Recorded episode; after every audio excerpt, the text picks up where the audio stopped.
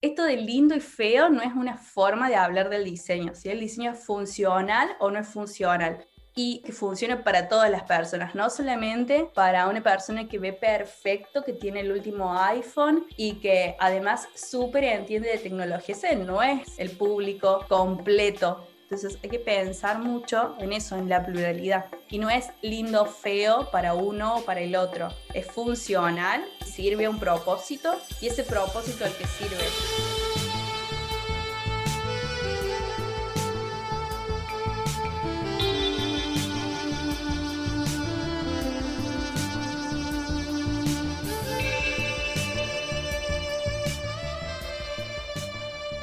Hola a todos y todas, bienvenidos nuevamente al podcast más picante del diseño. Como ya sabrán, esta temporada tomamos el mando las mujeres y seguimos con la misión de desnudar los mitos más hot del diseño. Pero antes de presentar a mi compañera, a mi dupla, quiero agradecer a todas las personas que nos escuchan. Muchas, muchas gracias por seguirnos y también por todo su apoyo en las redes. Y sin más que decir, quiero invitar a Flavia. ¿Cómo has estado, Flavia? Hola, ¿qué tal? ¿Qué tal? Sí, bueno, la verdad feliz, emocionada, ya disfrutando el verano aquí en Perú desde mi sala, desde mi casa, porque seguimos sin poder salir. Eh, pero felizmente bien y también súper agradecida, como dices, con todos los oyentes. Hemos, hemos alcanzado unas cifras pues nunca antes vistas y estamos súper, súper felices y, y agradecidos en general todos desde Desnudando el UX. Pero nada, hoy, como todos saben, vamos a continuar desnudando un mito y sé que todos han estado esperando este mito. Creería que tal vez soy la persona más, más, más emocionada de desnudar este mito porque ya saben que amo este tema. Pero nada, vamos con eso. Entonces, ¿es verdad que un producto accesible es caro, requiere especialistas y no es visualmente bonito? Para resolver esta gran incógnita nos acompaña una atrevida nudista, súper, súper crack en este tema de la accesibilidad y de hecho también una gran amiga nuestra. Ella es diseñadora UX UI especializada en accesibilidad, mentora en Acámica y cofundadora de Dalat y fundadora de Moldes. Con ustedes, Pipi Márquez. Eh. Hola a todos, muchas gracias Fla por la invitación, muchas gracias Feorel, Alexis, todos desnudando el UX. Está súper interesante el tema, Así que bueno, no sé, vamos, prefiero que me lo dividan como en muchas partes, porque fueron como muchas cosas juntas. Entonces, por favor, ese mito horrible lo, lo empecemos como a desglosar y lo tratemos, ¿sí? Sí, por supuesto que sí, eso vamos a hacer, vamos a ir como dice Jack el destripador en partes. Pero antes de empezar, como se dice, vamos a hacer la pregunta host que hemos desarrollado en este mito. ¿Qué te enciende al diseñar?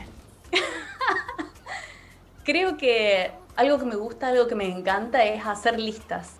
No hay cosa más linda que hacer una lista de cosas de las que tengo que diseñar, de las que tengo que empezar o no sé, los pasos que necesito para llevar a cabo un diseño, escribirlos, listarlos y después ir terminándolos. Creo que eso es lo que más me enciende.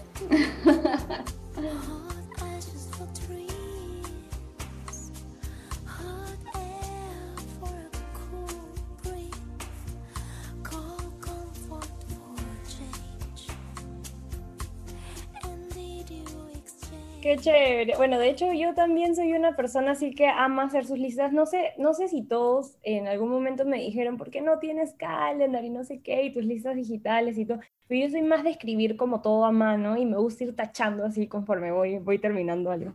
Pero bueno, ahora sí, vamos con las manos a, a lo importante. Cuéntanos, Pipi, ¿qué es accesibilidad? Empecemos por lo más básico. Bien, accesibilidad básicamente es que todas las personas puedan utilizar la web más allá de que tengan o no una discapacidad y que esa discapacidad puede ser algo físico, puede ser algo mental o puede ser una discapacidad técnica, ¿sí? Entonces, es darle realmente la posibilidad que todas las personas pueden utilizar las páginas web, los productos digitales. Wow.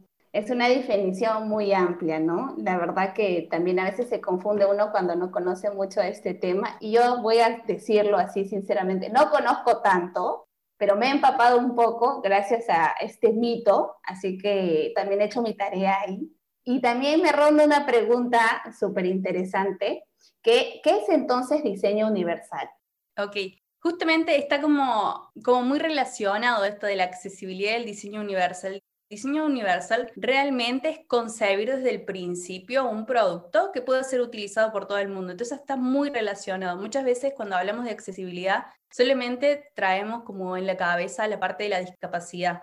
Pero cuando pensamos en diseño universal, en realidad lo que estamos hablando es como de pluralidad, como entender que todas las personas son diversas y no solamente centrarnos en, bueno, es una persona con discapacidad, sino que es una persona diferente y en esa diferencia y esa pluralidad puede ser cuestiones de sexo, puede ser cuestiones de género, puede ser, sí, la discapacidad, pero hay un montón de variables. Bueno, tú ya sabes que amo este tema, ¿no? Me encanta. Me sí, sí. Así que agrega, agrega flat cualquier cosa que pienses. No, no.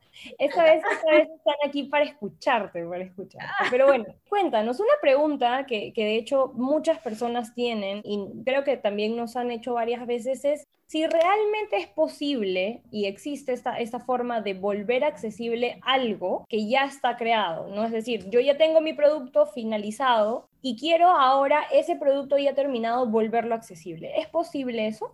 Sí, es posible eso, pero no es la recomendación, no es la mejor forma de hacer las cosas. Porque por un lado, lo que suele pasar es que lo que decimos una postura en la que nos da igual la accesibilidad, vamos a terminar nuestras cosas y después al final vamos a ver si le agregamos. Entonces, no es la forma, primero que todo. Se puede hacer, sí, existen empresas que hacen remediaciones, que así es como se llama cuando uno corrige, el no haber pensado el principio en la accesibilidad, se hace una remediación, hay empresas que lo hacen, cobran mucho por hacer eso, pero realmente no es el modo, ¿sí? Así como no podemos agregar UX al final, no podemos agregar accesibilidad al final. Sí, y la verdad a veces qué errores se cometen, ¿no? Uno porque también dentro del proceso uno desconoce, recién empieza, no sabe mucho. Y también creo que está en nosotros como diseñadores poder educar, ¿no? O sea, darle la importancia a la accesibilidad y poder construir productos y servicios que lleguen a todos, ¿no? Al ser un poquito también complejo, porque a veces las empresas un poco reacias no aceptan de primera, ¿no? Acá en Perú yo desconozco a veces mucho de eso, creo que ahí Flavia me, me dará la mano, ¿no? Que de repente puede que no sea tanto así, sé que en otros países sí hay normas y es obligatorio, ¿no? Igual creo que van a salir ciertas dudas que siempre se van a presentar, pero ya para eso tenemos la especialista aquí, nuestra súper invitada. Pero dentro de todo esto siempre hay una pregunta de rigor y es como que la central, el plato fuerte. ¿Es verdad que un producto accesible es caro, requiere especialistas y no es visualmente bonito? Son tres mitos mentirosos. Viles, viles y crueles. sí, entonces empecemos por el primero. ¿Es caro? Depende. En realidad no es caro si vos concebiste desde el inicio que tu equipo trabaje pensando en universalidad, que tus diseñadores y tus programadores y tu equipo realmente entienda qué es la accesibilidad y cómo aplicarla. Entonces, no es más costoso porque utiliza los mismos profesionales, ¿sí? La diferencia es que tu equipo va a estar involucrado en entender qué es la accesibilidad y trabajar realmente de una forma que funcione para crear un producto accesible. Entonces, no es más costoso, son las mismas personas. Si no tenés ninguna persona que sepa de accesibilidad, entonces, bueno, y vas a tener que contratar a alguien nuevo, quizás puede ser costoso, pero en realidad si vos consideraste tu equipo como gente que sabe accesibilidad, no es costoso, es lo mismo, son los mismos tiempos para ejecutar el código, son los mismos tiempos para hacer pruebas, los mismos tiempos para diseñar, igualmente tenés que hacer research, entonces no es más costoso, simplemente hay que tener la consideración desde el principio en entender que es parte del proceso, así como hacemos y trabajamos con Scrum y dividimos las cosas en sprint, entonces también tenemos que entender que dentro, por ejemplo, de un user research, tenemos que considerar personas diversas cuando estemos, por ejemplo, haciendo pruebas. Es simplemente tener la consideración, pero no es más costoso. Entonces, eso de requerir especialistas, entonces también vendría por un lado de que ahí también ya es, como se dice, la pelota está en la cancha del diseñador, que sí o sí tiene que capacitarse. Sí, sí, así como nos capacitamos en Design Thinking, así como nos capacitamos en Design Sprint, así como nos capacitamos en patrones de diseño, así nos tenemos que capacitar también en accesibilidad. Sí, es parte básica del puesto que estamos ocupando. No, no es más que una obviedad más de todo lo que tenemos que saber. Muchas veces lo que pasa es que aprendemos de UX en la cancha y en esa cancha no juegan accesible. Entonces va a ser muy difícil que vos aprendas algo que no te están enseñando. La única forma de empezar a poner accesibilidad en la cancha es a veces traerlo uno o que haya, aunque sea una persona. Con una persona que sepa de accesibilidad es mucho más fácil que todo el equipo se empiece a empapar de lo que realmente necesita el producto. Muchas veces, y hasta recomiendo, que las personas que están empapadas ahí en la cancha no solamente sean de nuevo de estas personas sin ninguna discapacidad, todos hombres, blancos, de edad adulta, eh, con una clase media adquisitiva, no. O sea, tener personas diversas va a mejorar realmente la accesibilidad. Y si además de estas diversidades, no solamente de género, de edad, también pensamos en empezar, obviamente, incluir personas con discapacidad mucho mejor para nuestro producto, porque ya desde la base está saliendo con un grupo humano que piense la diversidad y que es diverso. Claro, yo, yo me quedo así escuchándote. no, yo también. No, Flavia más, creo, más le está brillando los ojitos. Si la vieran, si la vieran. Pero entonces también podemos decir, como dice este mito, y que no es visualmente bonito, no tiene nada que ver. No, no hay, a ver, para hablar de bonito y feo, podemos como dar cátedra a los diseñadores y todo el diseño es totalmente subjetivo de la época, del público, de un montón de cosas. Entonces no es que es lindo o no es lindo. Muchas veces se dice que no es lindo, pero por cuestiones de que, ay no, porque la WCG dice que no puedo usar colores como pasteles, porque no puedo usar imágenes, porque no puedo usar JavaScript. Y no, eso no es lo que dice, por ejemplo, la W3C. Pero si uno no sabe qué es lo que dice, toca de oído, habla de oído y dice, no, pero no puedo hacerlo lindo porque no puedo usar colores de esta forma. En realidad, siempre hay tricks como trucos para poder utilizar cualquier color. Incluso el que yo digo que odio mucho, este blanco con amarillo. Nunca jamás usen eso porque no tiene contraste. Pero hay trucos que nosotros podemos usar que pueden hacerlo accesible. Por ejemplo, tenemos un botón amarillo con una letra en blanco. Ok,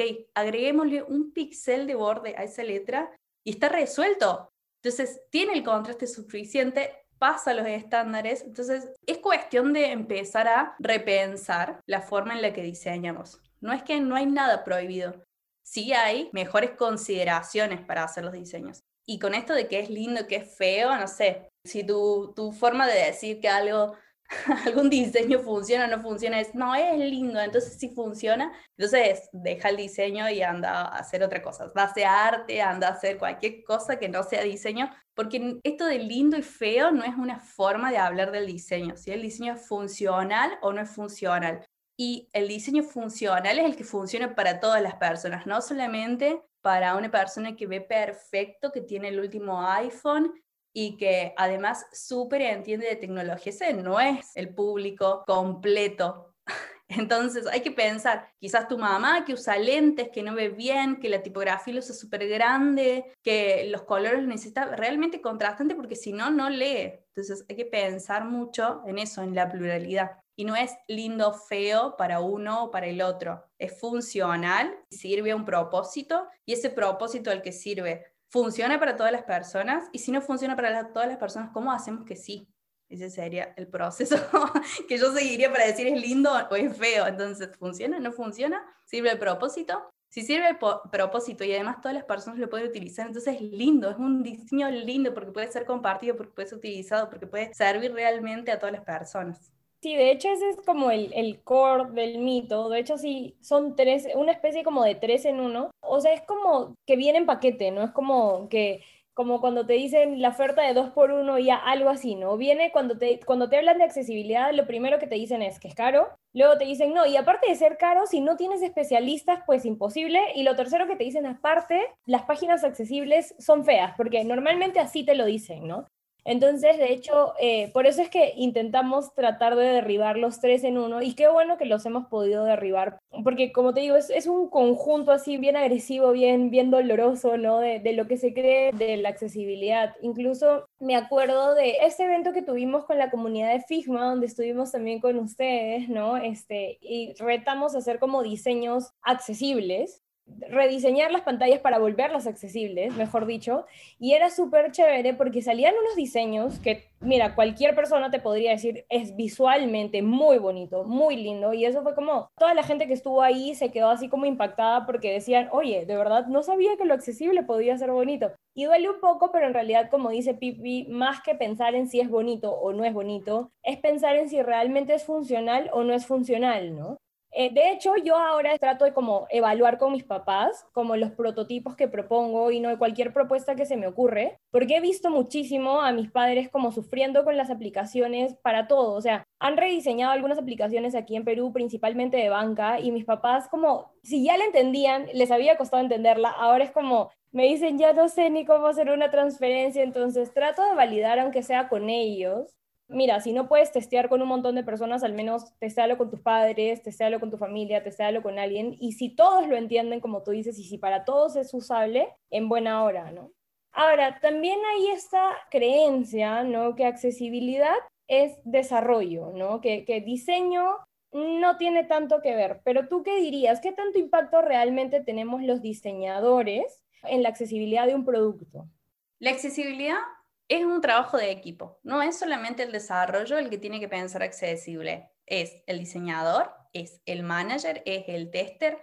Todas las personas realmente tienen que pensar en la accesibilidad. No sé si podría decir este 50 por esto, 50 por el otro o 20 de esto. No, realmente es un trabajo de equipo y que tiene que ser realmente pensado desde el principio el producto pensando en accesibilidad, ¿sí? Porque para crear un producto accesible no es solamente que nosotros como diseñadores empujemos, ok, no, voy a usar colores correctos, voy a utilizar tipografía fácil de leer, voy a usar tamaños suficientes, que sí, obviamente lo tenemos que hacer, pero no solamente nosotros, porque si después, cuando nosotros diseñamos en el código, no se ve reflejado que eso sea accesible, es decir, si no tiene los tags correctos, si no tiene los landmarks, los area labels o lo que haga falta, tampoco va a ser tan accesible. Podemos haber mitigado algunos problemas de accesibilidad para personas que tengan problemas o tengan alguna discapacidad cognitiva, porque podemos haber pensado muy bien la visual, que sea fácil de leer, pero realmente si después el código no acompaña, hay otro grupo de personas que utilicen, por ejemplo, lectores de pantalla,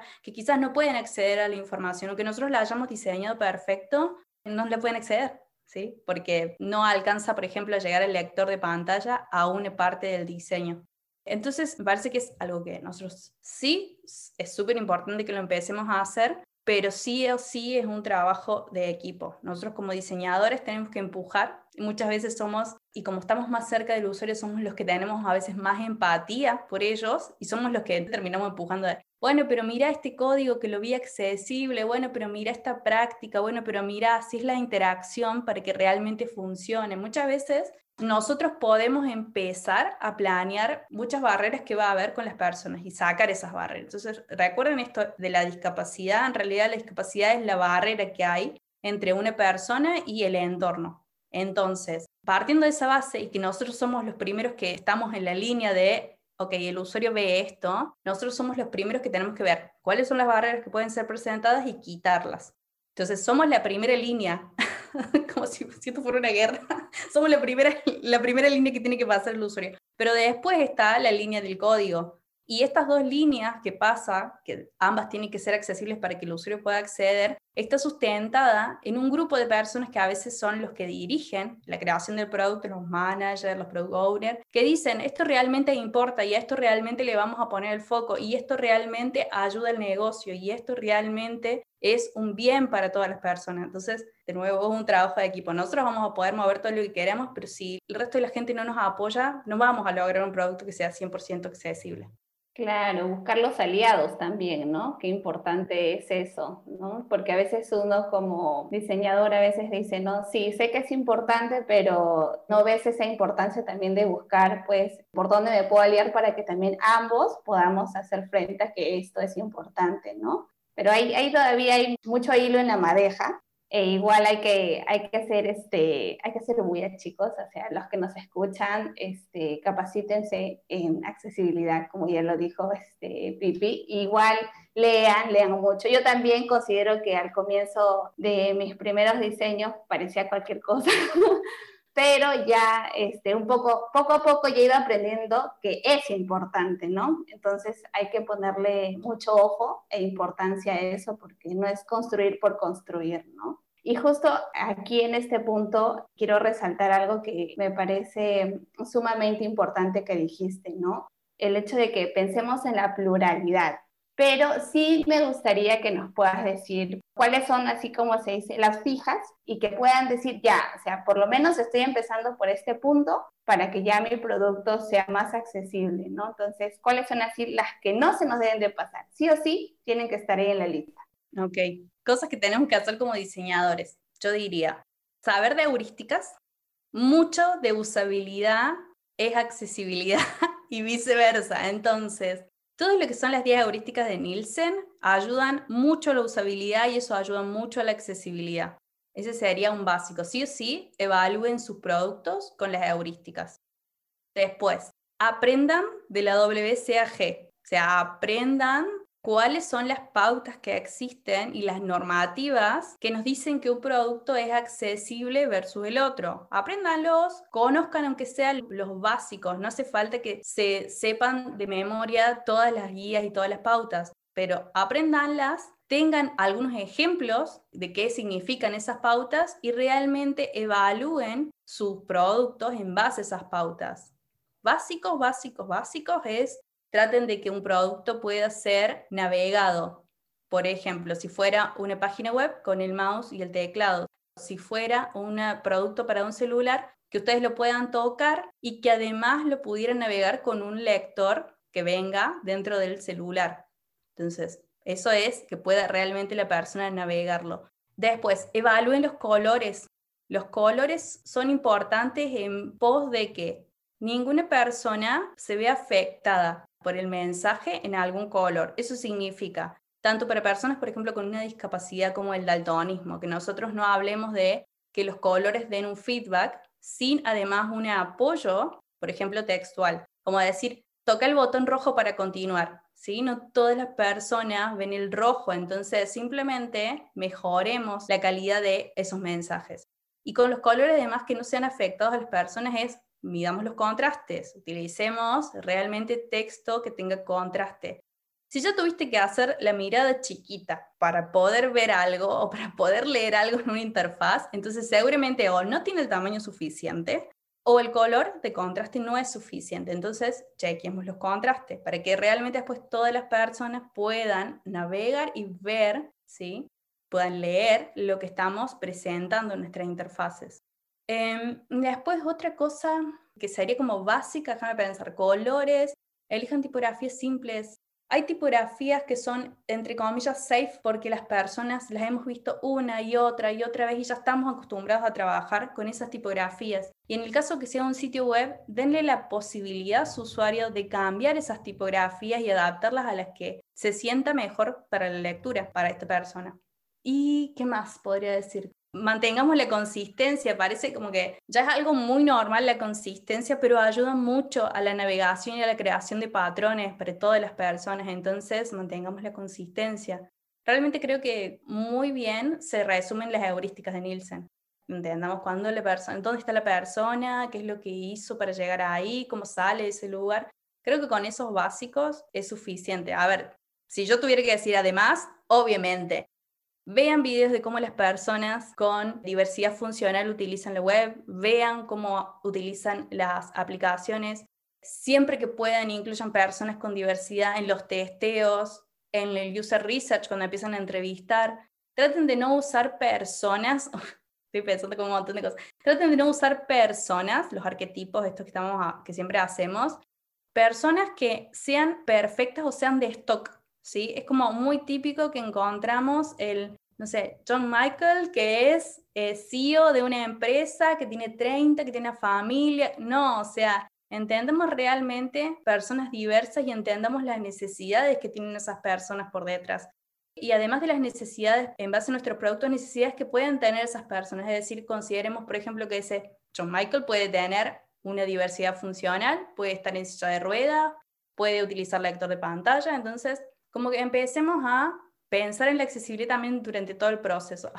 creo que no, que no pude como, como, pensar un hilo, pero yo diría esto, heurísticas, WCAG, pensar en la parte esta visual de colores, tipografías, contrastes, eh, aprender de tecnologías asistivas, sean lectores de pantalla, sea cualquier otra tecnología asistiva, y realmente en el proceso de diseño empezar a pensar en diversidad, desde que empezamos a construir nuestras personas hasta que terminamos testeando nuestro producto con personas diversas. Eso creo que sería.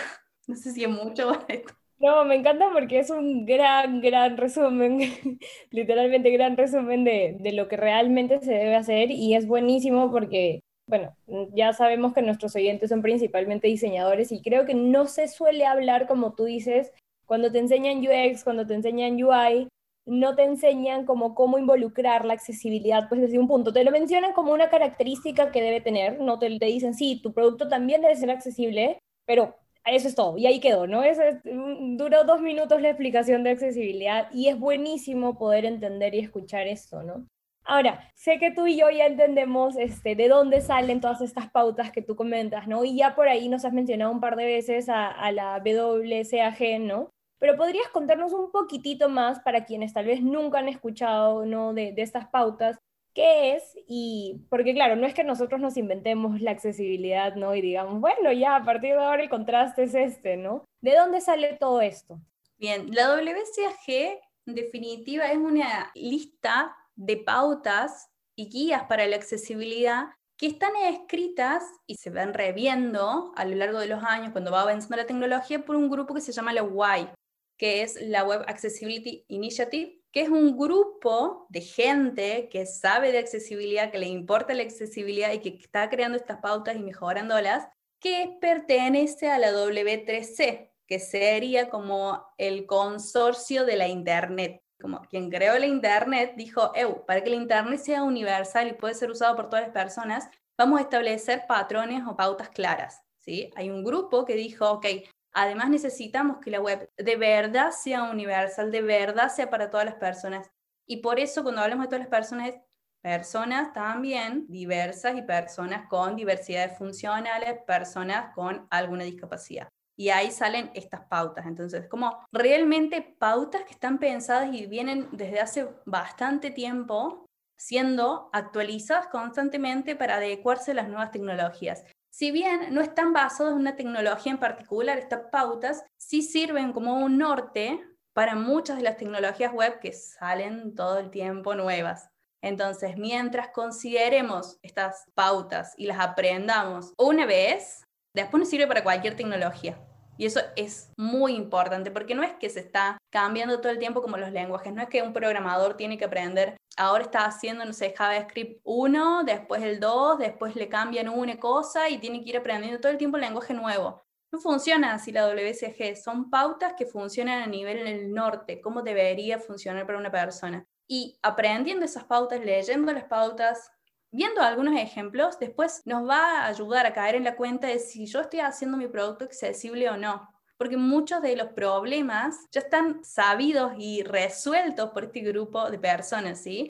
Entonces, todas las aplicaciones tienen problemas, por ejemplo, con eh, la autentificación. No sé, cuando pones una contraseña que le avisas no sé, al usuario con discapacidad que está utilizando un lector de pantalla, le avisas después de que se equivoca de escribir la contraseña, cómo era que tenía que escribirla, pasa constantemente y es un error recurrente, entonces directamente en las pautas uno puede encontrar las mejores prácticas para resolver problemas de accesibilidad.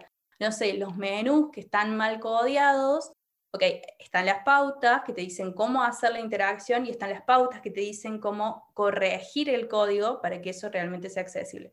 Entonces, todo esto de la WCAG viene hace un montón de tiempo, va a seguir existiendo y va a seguir ayudando a normalizar o a reglamentar las páginas web para que realmente sean un sistema universal como están pensadas. Claro, qué importante, ¿no? Y yo ahora que mencionabas eso, recordé también que había llevado un curso de accesibilidad, pero no lo entendía tanto porque no conocía, entonces no había también quien me explique, ah, pero ¿y esto cómo se hace, no? Y ahora que lo recuerdo, este, es un curso creo que de Udemy, de accesibilidad web, dictado por Olga Carrera, que también es máster en esto de accesibilidad. Y también justo me salta otra pregunta que quería hacerte, ¿no? Sobre qué tips nos darías tú para poder convencer a alguien de considerar la accesibilidad desde el momento cero, ¿no? Desde el inicio. Ok. Va a depender mucho de a quién queremos convencer, ¿sí? Pero en general tratemos de entender las motivaciones de la otra persona. Me parece que eso es lo principal. Porque, por ejemplo, imagínense que ustedes quieren convencer a los devs para que escriban el código accesible. No todos los devs saben de accesibilidad, pero si uno empieza de a poquito como a ir haciendo este caminito chiquito o, como pájaro carpintero, como el tic, tic, tic, todo el tiempo de decir, sí, porque mira, funciona así esta tecnología, mira, solamente tenemos que modificar esto. Muchas veces nosotros vamos a saber más que el, que el programador, si nosotros vamos a tener que convencerlo, entonces ir como contándoles, che, mira, esto funciona cross dispositivos, cosas que les interesen a los programadores, ¿qué les interesan ellos? Escribir el código una sola vez, que el código esté limpio y que funcione en todos lados. Eso es algo que les interesa. Entonces, contarles que existen formas de que ese código funcione igual para todos los dispositivos, porque el código está escrito correctamente, le va a interesar. Entonces, piensen, ¿cuáles son las motivaciones detrás de mi dev para poder codiar accesible? ¿Ok? ¿Qué quiere? ¿Quiere hacer bien su trabajo? Quiere que su código realmente sea robusto, quiere que su código sea limpio. ¿Qué es lo que quiere? Entendamos qué quiere y tratemos como de guiarlo, todo lo que es accesible, en pos de esas motivaciones que tiene. Entonces quizás a nuestro dev le interesa aprender nuevas tecnologías todo el tiempo y le decimos, ok, está bien que aprendas nuevas tecnologías, pero estas cosas que tienes acá sirven de base para esa tecnología, para la otra y para la otra. Entonces, si sabes esto, no importa la tecnología nueva que, vayas a implementar, siempre vas a tener buenas bases y vas a poder codear en cualquier lenguaje de programación. Entonces, eso, por ejemplo, para los devs, yo diría, vean las motivaciones, qué es lo que quieren y le vamos entrando por ahí. Personas de negocio, capaz, en las personas de negocio va, a ser más diferente. A ver, ¿de qué parte del negocio? De marketing, de posicionamiento, eh, alguien de legales, ¿Qué persona es la que queremos convencer? Dependiendo de la persona a la que queremos convencer, de nuevo, veamos sus motivaciones. A la gente ilegales es súper importante. Si nosotros le decimos, bien, pero nosotros necesitamos convertir esto para que funcione para todas las personas, porque cuando nosotros queramos ir a otros países, necesitamos responder a las leyes de accesibilidad de esos países. Capaz no, si nosotros vamos a hacer un producto que está solamente en Perú, solamente en Argentina, Quizás no les interese tanto por ahora, pero así como se está viniendo acá en Argentina, ya está la ley, seguramente en Perú en cualquier momento van a terminar de cerrarlo como lo necesario porque esa ley empieza a ser aplicada y reglamentada, regulada, es decir, pongan multas y un montón de cosas más. Entonces empezar a explicarle, ok, es importante que cumplamos con estas pautas, porque sin estas pautas puede haber litigios legales, alguien de legales, alguien de marketing. A ver, ¿qué es lo que mueve hoy el marketing? El marketing, este que se hace en redes sociales, más allá de las redes sociales que vos tengas, todo el mundo está viéndote como un, un fomentador del cambio. ¿sí? La gente ya no compra a una empresa que es una multinacional porque tiene buenos precios. La gente que puede elegir elige empresas que tengan propósito, empresas que estén cambiando el mundo, empresas que realmente tengan una visión que se corresponde con lo que ellos sienten. Y muchas de las personas, yo para mí es como todas las personas son buenas, todas las personas quieren realmente lo mejor para los demás y lo mejor para el mundo y lo mejor para otros. Entonces es como mi misión o mi forma de ser es una que quiero comprar cosas para una empresa que piensa como yo, que siente como yo. Entonces, está muy ligado eso en cuestiones de el marketing. Entonces, ¿cómo le entro a esa persona que realmente tiene la posibilidad de comprarme y que quiere, entre comillas, un mundo mejor o una forma así?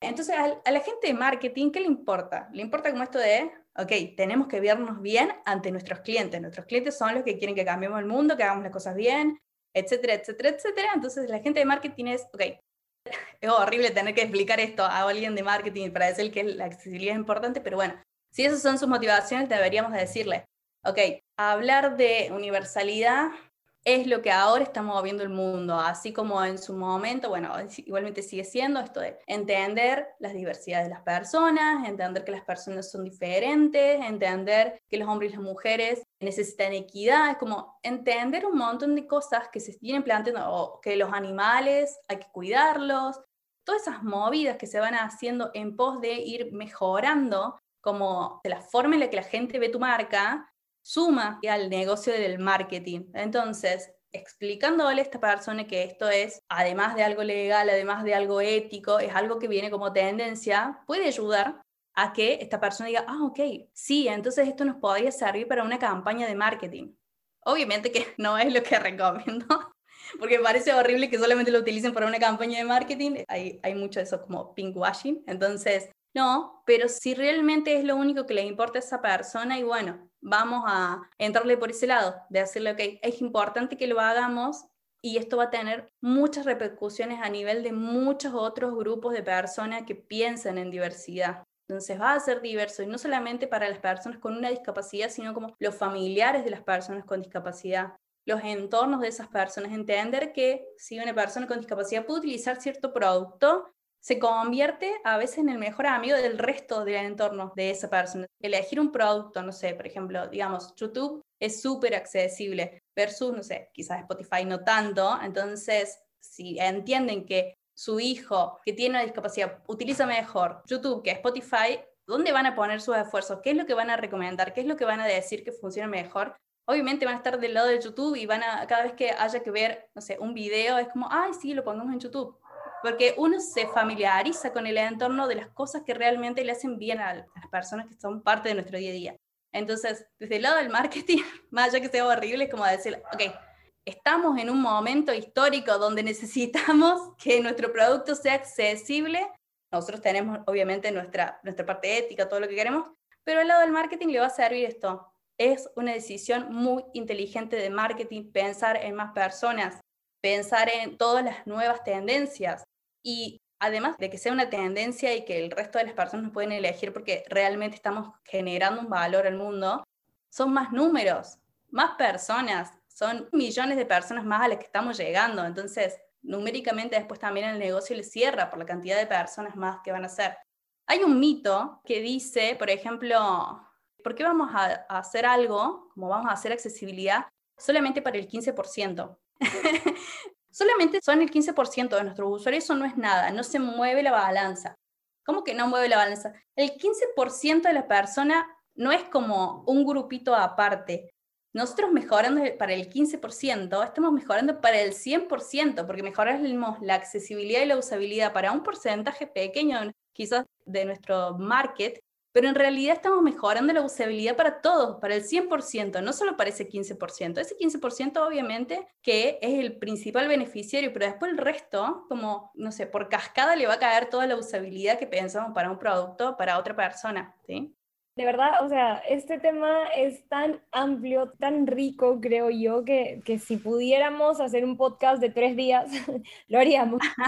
Este, pero sí, es justo lo que dices, y justo me acordé de una frase que dice Simon Sinek, que es como las personas no te compran lo que haces, el producto, sino te compran el propósito, ¿no? Y eso también tiene mucho que ver con esto que tú comentabas. Y por otro lado, también acá sí se escucha mucho de ¿para qué voy a hacer algo accesible si las personas, porque lo relacionan mucho a la discapacidad, ¿no? Si las personas que tienen discapacidad son cuatro gatos, acá se dice cuatro gatos cuando son poquitas personas, ¿no? O sea, en realidad no entienden que tú no estás diseñando para ese poquito de personas, sino estás diseñando para tus usuarios ya existentes, para mejorar la experiencia para todos ellos y agregar a esas otras personas que también quieren usar tu producto, ¿no? Porque dependiendo del rubro en el que estés, ¿no? Una persona que tiene algún tipo de discapacidad también necesita una cuenta bancaria. Una persona que tiene algún tipo de discapacidad también necesita un seguro, también necesita atención médica, también necesita comprar cosas para comer. También quiere pedir un delivery. Entonces, no es como voy a diseñar algo para esas personas, sino es como, o sea, ¿por qué esas personas? ¿No? ¿Por qué, ¿Por qué excluirlas? ¿Por qué tratarlas como si fueran algo distinto cuando en realidad somos todos? No es un solo conjunto de personas que también quiere hacer lo mismo que hacemos todos, pero de una forma diferente, ¿no?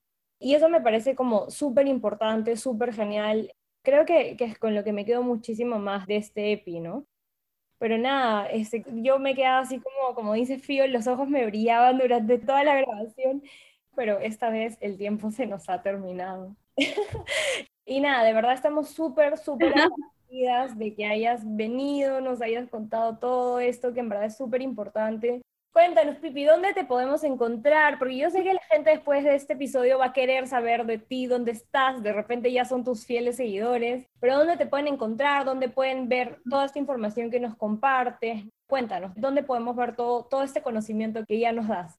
Todo esto que fui diciendo yo estaba escrito la mayoría en, mi Medium y como más al hueso, como cómo hago para que mis colores sean accesibles, cómo hago para elegir tipografías, cómo hago, bueno, nada, yo le escribí eso y hice videos también para que lleguen ahí es mi Medium es pipimarques.medium.com.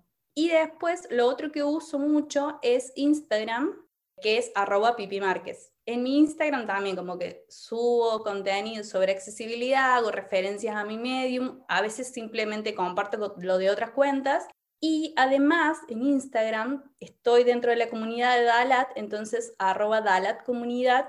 Nosotros ahí escribimos posts más técnicos y más cross sobre accesibilidad, pero también tenemos como esto de código. ¿Cómo escribo un código accesible? Es como súper técnico qué es, no sé, algunos posts que hemos sacado sobre qué es un overlay y por qué el overlay está como diciendo, ay, accesibilidad no es tan importante cuando, cuando un overlay ayuda a las páginas, ayuda a las personas para poder navegar una página, porque en realidad no es tan bueno. Entonces, hemos sacado un montón de posts referentes a accesibilidad, entonces, arroba la comunidad, arroba pipimarques en Instagram y pipimarques.medium.com. Esos son los lugares donde me van a encontrar. Después estoy en LinkedIn, pero en LinkedIn no, no escribo tanto. Así que si me quieren buscar en LinkedIn, soy Silvia, después entre paréntesis Pipi Márquez. Y nada más.